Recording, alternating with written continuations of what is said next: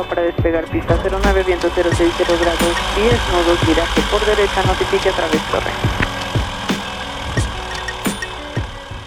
Hola y bienvenidos a Latin Pilot Podcast, un espacio donde hablaremos de diversos temas relacionados a la aviación que los ayuden a continuar aprendiendo de este maravilloso mundo. En este episodio hablaremos del vuelo supersónico y para poder abordar el tema le doy la bienvenida a Lalo. Hola Lalo, ¿cómo te encuentras en este día sin vuelos comerciales supersónicos? Pues más que sin vuelos comerciales supersónicos, pues casi sin vuelos, ¿no? Porque todavía seguimos saliendo de esta pandemia.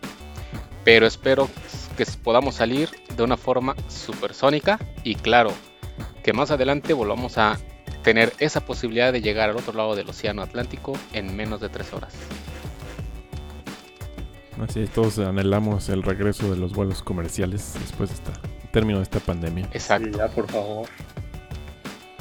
Y también doy la bienvenida a Nico. Hola Nico, ¿cómo te sientes al solo poder volar en un régimen subsónico? Pues punto 9 Mach o menos, Jaime.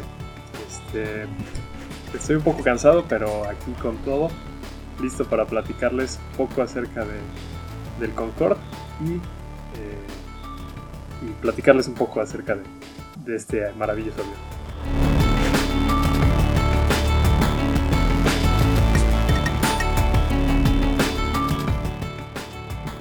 ¿Cómo era volar en el Concorde? Quiero que se imaginen que es 1980 y se encuentran en el JFK. Es hora de abordar, estás caminando por el túnel que conecta al avión. Al entrar al avión te das cuenta que es más chico de lo que esperabas. Tan solo tiene alrededor de 100 asientos. El avión parecía tener una configuración de primera y otra de business, pero todos los asientos eran iguales. Pero sabías que el simple hecho de estar al frente era un símbolo de estatus. Tomas asiento y después de unos minutos el avión empieza a rodar para poder tomar posición de despegue. Al momento en que los pilotos empiezan a incrementar la potencia, puedes sentir el poder de los motores Rolls-Royce Olympus. El avión tiene que usar posquemador para poder despegar, el famoso afterburner que se puede ver en el escape de los jets supersónicos militares. De repente sientes cómo se eleva el avión, pero el ángulo en el que empieza a subir no es como lo de los otros aviones. Sientes que el avión está más empinado de lo costumbre. Se apagan los posquemadores y sigue subiendo a la altitud de crucero de 60.000 pies. Estás volando por encima de todos los otros vuelos. De repente toda la atención se va a una pantalla con números amarillos que está al frente de la cabina. Por el momento puedes ver un punto 98, después punto 99, y el momento que todos esperaban llegaba. 1. Estás volando a la velocidad del sonido, más rápido que una bala. ¿Te parece tan extraño porque nada fuera de lo común pasó para ti, más que ver cómo cambiaban los números en la pantalla? Los números siguen subiendo hasta una velocidad de crucero de Mach 2.0, alrededor de 2.150 km por hora. Después de tres horas empieza el descenso a la ciudad de París. Puedes ver la ciudad por las ventanas pequeñas y no puedes creer que en menos de cuatro horas estás en la ciudad de la luz. La aproximación a la pista no es como te esperabas. El avión no va bajando los flaps, ya que no cuenta con ellos. Y el ángulo de descenso es muy pronunciado.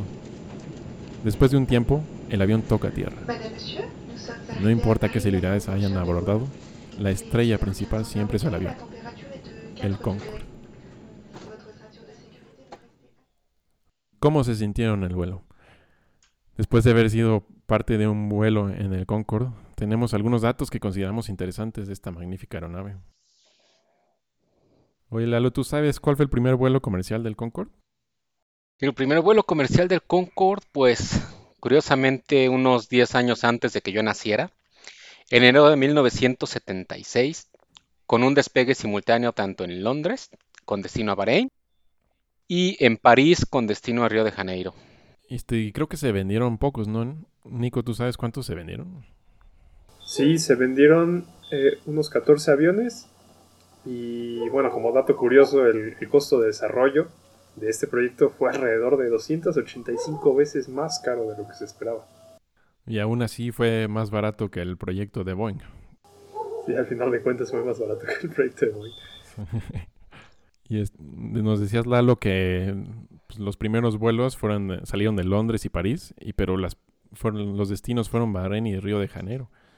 Pero, ¿por qué no a Estados Unidos? Bueno, inicialmente no empezó a volar a Estados Unidos porque en mayo de ese mismo año, de 1976, a tan solo cuatro meses del primer vuelo, el Congreso de Estados Unidos prohibió la entrada del Concorde al espacio aéreo estadounidense. Y no fue hasta 16 meses después, en octubre de 1977, que se dio el primer vuelo al aeropuerto JFK de Nueva York. Pero bueno, adicionalmente a esto, tanto Nueva Jersey como Nueva York pusieron una restricción a vuelos supersónicos. ¿Tú sabes por qué fue eso, Jaime? Sí, me parece que estaban un, un poco ardidos porque su proyecto del Boeing 2707 no funcionó. el proyecto de Boeing. Ese fue un avión, bueno, un avión que quisieron hacer para mejorar el Concorde y una de las cosas que que prometían era una, velocidad más alta que la de Concorde, la cual fue un problema para ellos. Pues hablando algunos de los desarrollos tecnológicos que tiene el Concorde, este Nico, ¿tú conoces alguno? Sí, Jaime, te puedo decir, por ejemplo, la característica nariz que tenía esta aeronave. La recuerdan que cuando estaba sobre la Tierra tenía la nariz hacia abajo. Esto se, hacía para que los, los pilotos durante el aterrizaje pudieran ver la pista, ¿no? Porque la, nariz era muy larga, entonces eh, se le colocó un sistema para bajarla durante el aterrizaje, para que los pilotos pudieran ver, ¿no? Sí, también eso era por el problema de que tenía que llegar a un ángulo de ataque muy, muy alto para poder aterrizar, ¿no? Sí, como tú lo mencionas, precisamente. Eh, como el ángulo de ataque era muy pronunciado, tenían que idear la forma de que pudieran ver, ver la pista, ¿no? O sea, el avión venía como muy pesado de cola, ¿no? Para que, nos entiendan. O sea, venía muy inclinado. Sí, y me imagino que también le servía un poco para protección de calor. Para protección de calor cuando subía la nariz, ¿no? Porque tenía otro set de, ventanas que resistían las altas temperaturas que eran ocasionadas por, por volar a esas, a esas velocidades tan elevadas. Y hablando de esas velocidades, Lalo, ¿tú sabes ¿De, qué material está hecho el, estaba hecho el Concorde? El Concorde estaba hecho con aleaciones de aluminio principalmente. De hecho, esa fue una de las limitantes por la cual la velocidad de crucero se limitó a Mach 2.02. Que bueno, nada más como para recordar un poco, Mach 2 significa que iba a dos veces la velocidad del sonido del avión. Entonces, bueno, como bien lo comenté, debido a eso es que se utilizaba aluminio no se utilizaron otros materiales debido a que sí, sí existen materiales que te pueden resistir unas mayores temperaturas, pero si de por sí el proyecto salió muy caro, iba a salir todavía aún más caro el meter estos materiales más especializados al avión. ¿Qué fue lo que le pasó al Boeing que quería ir más rápido y estaban pensando usar aleaciones de titanio? Exacto.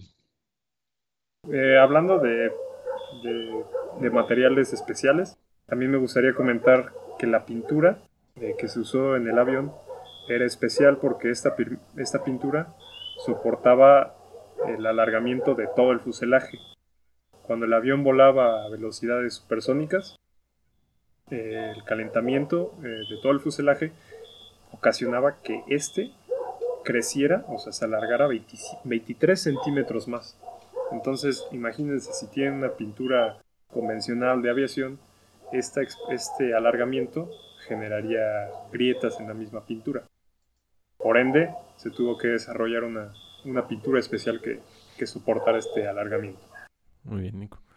También otra cosa curiosa es, pues, la velocidad de crucero es Mach 2.02. ¿Por qué ese extra punto 02? Porque sabemos que nuestros modelos teóricos y los modelos experimentales, volar a un múltiplo de la velocidad del sonido, ocasiona que haya gran resistencia al avance. Entonces tendría el avión que gastar más combustible para mantener una velocidad de múltiplo de, del sonido. Pero al agregar ese punto 02 pasamos ese régimen y puede ser más este, eficiente el avión cruzando esas velocidades. ¿Algún otro dato curioso? Sí, eh, Jaime. El avión durante su vuelo iba consumiendo combustible. Entonces se tuvo que idear un sistema que moviera el combustible de un lugar a otro para que el centro de gravedad de la aeronave se mantuviera en, un lugar óptimo. Por ejemplo, si tenían mucho combustible en los tanques posteriores, por así decirlo, el avión se sentiría más pesado de, la parte de atrás, ¿no? Entonces, para evitar esto, bombas especiales movían el combustible a lo largo del fuselaje, bueno, de los tanques, para equilibrar y mantener un centro de gravedad estable, ¿no? En, el avión. Sí, eso es curioso y ahora Airbus ya lo implementa también y tiene un tanque en la en el estabilizador horizontal de sus aviones y ahí también ahí transfiere combustible para mantener estable en crucero el avión. Vale. Seguro ese desarrollo vino de, del Concorde, ¿no? Del Concorde,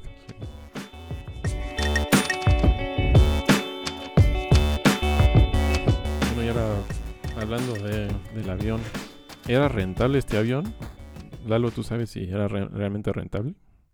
no era rentable. Vaya, es como cuando tú te compras un auto deportivo y quieres ahorrar combustible. Es exactamente lo mismo, ¿no?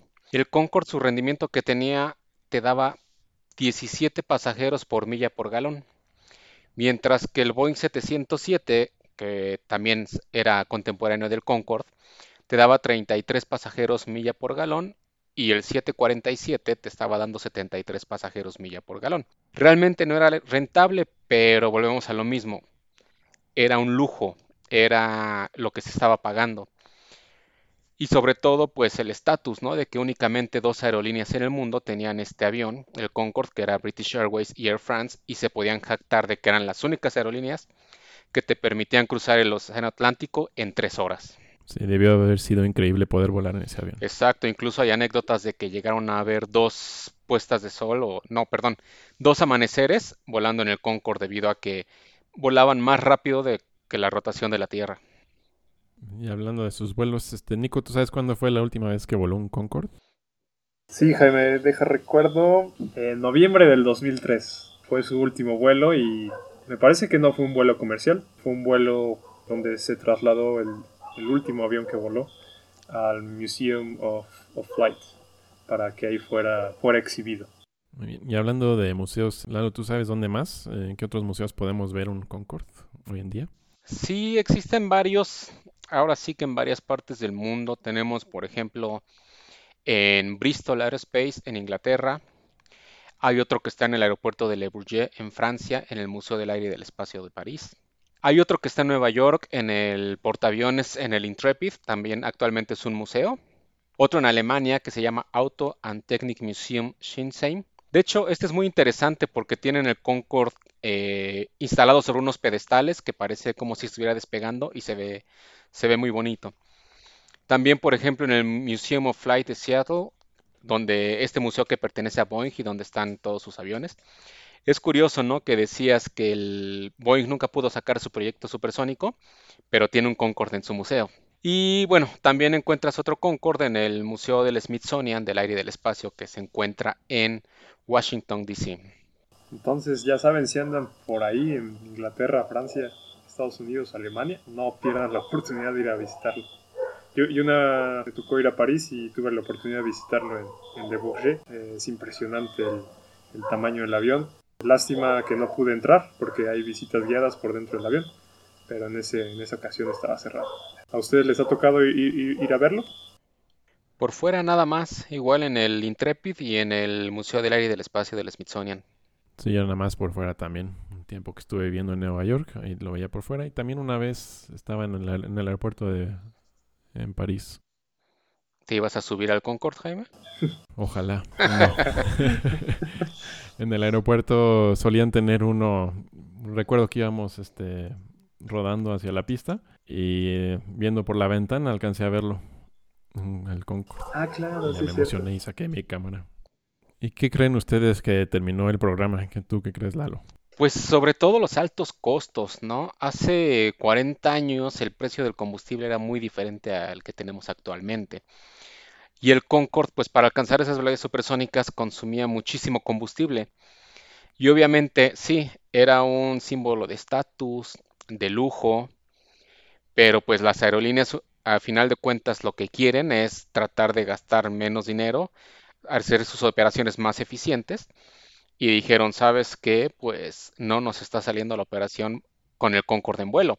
Además de, bueno, eh, el accidente que existió, ¿no? Que a partir de ahí se tenían que hacer algunas mejoras, algunos cambios en el, para reforzar el ala del Concorde, que también pues ya iba a salir muy caro, más allá de lo que se podía justificar para poder continuar con las operaciones. Oigan, ¿y, el, ruido que generaba no creen, no creen que también haya sido algún un factor contribuyente a que lo hayan retirado? Sí, yo creo que fue uno de los factores más importantes porque ya por eso ahora existen las restricciones de vuelos supersónicos sobre tierra, ¿no? A causa de, que la gente no le gustaba estar escuchando el, el, boom supersónico cuando volaba el Concorde. Que, ahí ocurre cuando pasas la barrera del sonido, ¿no? Que, suena bastante, es un, es un tronido bastante fuerte, ¿no? imagínense tenerlo sobre tu casa todos los días. Sí, de hecho por eso estaba limitado solamente a vuelos supersónicos sobre el mar. Así es, entonces con esto seguimos a nuestra próxima pregunta. ¿Por qué no hay más aviones supersónicos hoy en día? Ha habido programas que la NASA ha desarrollado para hacer aviones supersónicos. Un tiempo la NASA buscó un, socio para desarrollar un programa de un avión supersónico que pudiera llevar alrededor de 300 personas. Porque es muy caro desarrollarlo eh, solo, ¿no, Jaime? Así es, es, extremadamente caro por la tecnología que tienen que usar para desarrollar este tipo de programas. Así que en la NASA se asoció un tiempo con McDonnell Douglas, pero cuando McDonnell Douglas se, fusionó, bueno, más bien lo compró Boeing, Boeing eh, sintió otra vez el regreso de su proyecto fallido y abandonó el proyecto. Entonces ese proyecto de la NASA se quedó parado. 300 personas y vuelo supersónico, imagínense eso. Entonces, lo que se trata de, con estos vuelos supersónicos, lo que tratan de hacer es este, pues, que el avión sea más rentable y, también el problema más grande hoy en día es la homologación de ruido. Entonces, ¿ustedes conocen de algún programa que exista ahora para reducir el, el ruido del boom supersónico?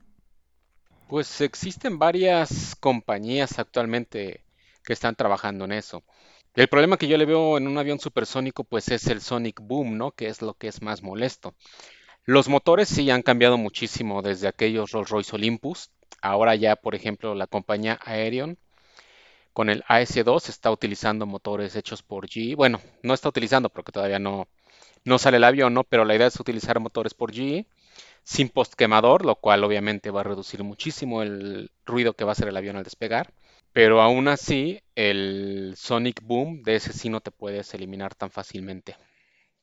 Y sí, también oí de un programa que mantiene Goldstreaming, que es cuando Skunkworks, que es una subdivisión de Lockheed Martin, que fue la que trabajó en el Blackbird, famoso Blackbird.